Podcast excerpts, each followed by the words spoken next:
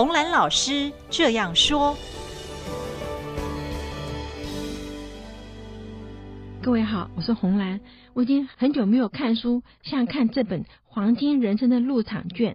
他说：‘Life is a golden ticket。’那这本书呢，写的很好。我本来是想睡觉之前随便翻一下。”就一看就放不下来了，一次看到早上三点钟，我知道明天要起来上学，只好把它放下来去睡觉。但是这本书呢，让我着迷的地方在哪里呢？它使我沉思反省。我一边看一边想，我是否有很多的地方像这个男主角一样，忽略了简单、优雅、美丽的东西？我的眼睛去摄取那个，去寻搜寻那个会引起我肾上腺素冲高的那些刺激。对过去总是想不好的事情，像这个男主角。他只记得他爸爸用皮带抽他，他爷爷过世的时候，他很失落，他被学校开除，母亲在跟校长求情，他失业失恋，都想不好的事情。但是其实他人生有很多也是快乐的时候，他都没有去想起来。这本书里面讲到说，他想到他跟他母亲在后院玩耍，跟他祖母骑马，念高中的时候上台领奖，跟女朋友的初恋。他说，为什么人都把生命的焦点放在悲观的旋律上面？一是让悲观的旋律在他心中萦绕的使他觉得世界是黑暗的，别人都是要伤害他，别人对他不公平。这种心态就使他产生了很强的防卫心，拒人于千里之外。那因为因为他没有自信心，觉得自己很糟，是一个 loser。他呢，就不要被人家发现自己是个一事无成的人，他就没有任何的朋友了。最主要是在这种心态不平衡的钻牛角尖的情况之下，那事情不成功的时候，他就会找借口，千错万错都是别人的错哈。所以有这种态度的话，那本来会成功的事业也就不成功了。所以我们说，不知道有多少忧郁症的人呢，就在这种状况之下，一步一步的走下了无底的黑洞。我们看到人把焦点放在人生的黑暗期的时候，他就会打败了你嘛。中国人的吾日三省吾身，是我们对自己的行为都是批判的，我们很少对自己满意过。那父母亲都是告诉我们，你们不够好，你们还可以更好，百尺竿头更进一步。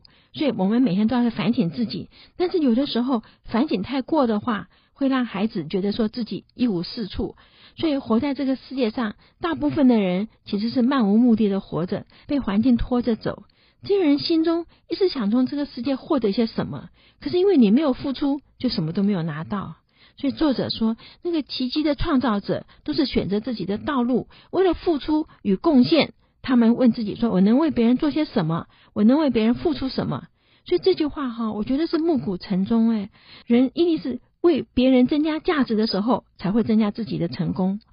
我们看到很多人为了生活做着自己不喜欢的事，早上起床对着镜子看到一个无精打采、为生活出卖时间的人，那么这种人是不会快乐的。大部分的人生活是在绝望的底层，因为他们把时间花在一个自己一点都不关心的事情上面。我觉得人生最可悲的就是没有勇气去找出自己想走的路，每天就等阴奉赐、因循苟且的过了一生了。所以这本书讲哈，他说有些人要把别人的焦点放在自己身上，为了想被别人注意、被别人接纳，所以他就想办法就出风头啦。那么有少数的人呢，是为了创造别人脸上的笑容，提醒别人世界上还有奇迹和希望存在。他们活着是为了帮助发掘内心深处的能力。这种人到了最后，那个聚光灯就打在他们身上了。比方说温世仁先生哈，我不知道各位还记不记得温世仁？温世仁先生哈是个了不起的慈善家，他是以前英业达的总裁，他把他的钱在大陆的黄杨川帮他们弄电脑、弄那个呃网络教育那边的孩子。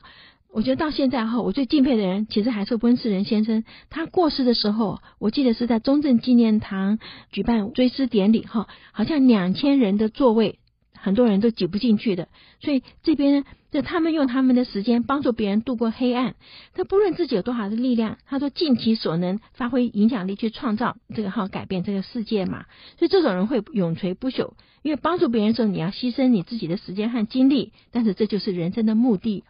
所以在这本书里面，男主角呢就经历了各种各样的幻境、各种的磨练，最后他看到他可以成为他想成为的人，他是真的可以，他也可以。成就他想做的事，只要不把责任推到别人身上。就是他爸爸讲，他说我用皮带抽你的时候，你为什么不爬起来跑掉呢？对不对？他说是你自己的懦弱，你愿意接受这个不合理的待遇。然后你又把责任推到我身上，怪我误了你一生。所以这边就让我们在想，很多时候我们接受环境跟我们的挫折，我们不爬起来抵抗它，可是我们就去去怪，都是你害我的。所以我们的心选择我们要看到的东西，没有任何的地牢比心牢更幽暗，也没有任何的狱卒比自己更严厉。所以这个男主角自怨自艾的过了一生。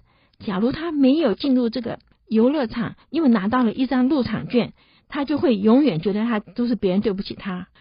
经过改变了以后，他眼睛看到他小时候母亲抱着他说：“你是个漂亮的婴儿，我爱你，儿子。”他看到他爸爸牵着他的手在公园里散步，跟他说：“我真的以你为荣，我爱你，儿子。”他的爷爷把他举过头说：“你真是一个漂亮的 baby。”所以他一直以为没有人爱他的时候，他后来想起来，其实每一个人，包括他的外婆，把他抱在马的马鞍上的时候，也跟他说：“我好高兴你来我这里，我爱你。”他终于发了解，其实爱是无限可能的通行证，爱是人最后的选择。那么，爱是人生最终的目的的时候。这句话其实很震撼了我，因为我们中国人是不善于表达感情的，基本上都是放在心里哈。很多次，我其实很感谢父亲让我读书，送我出国去深造，但是都没有讲，对不对？那现在他走了，我其实也不知道他是不是知道说，其实我们做做子女的，我们都很很爱他，可是我们都习惯了别人为我们做的事情，我们的都把别人对我们的辛劳变成理所当然，我们忘了感恩，忘了珍惜当下。很多时候，我们是在亲朋好友走了以后，才会想起来说：“哎呀，还有很多话来不及告诉他，或者是问他，或者是表达谢意。”所以这本书我觉得很好的地方，就是它让你把握现在，珍惜所有的。因为人生真的是无常，今天看到的，明天不知道是不是还能够再看到。你不要躲在你自己的辛劳里面，要把握时间，把握现在去做你想要做的事。所以这本书的作者说：“没有人能够限制你，除了你自己。”在这本书里面，你看到你能够改善你的生命，因为造命者天，立命者我。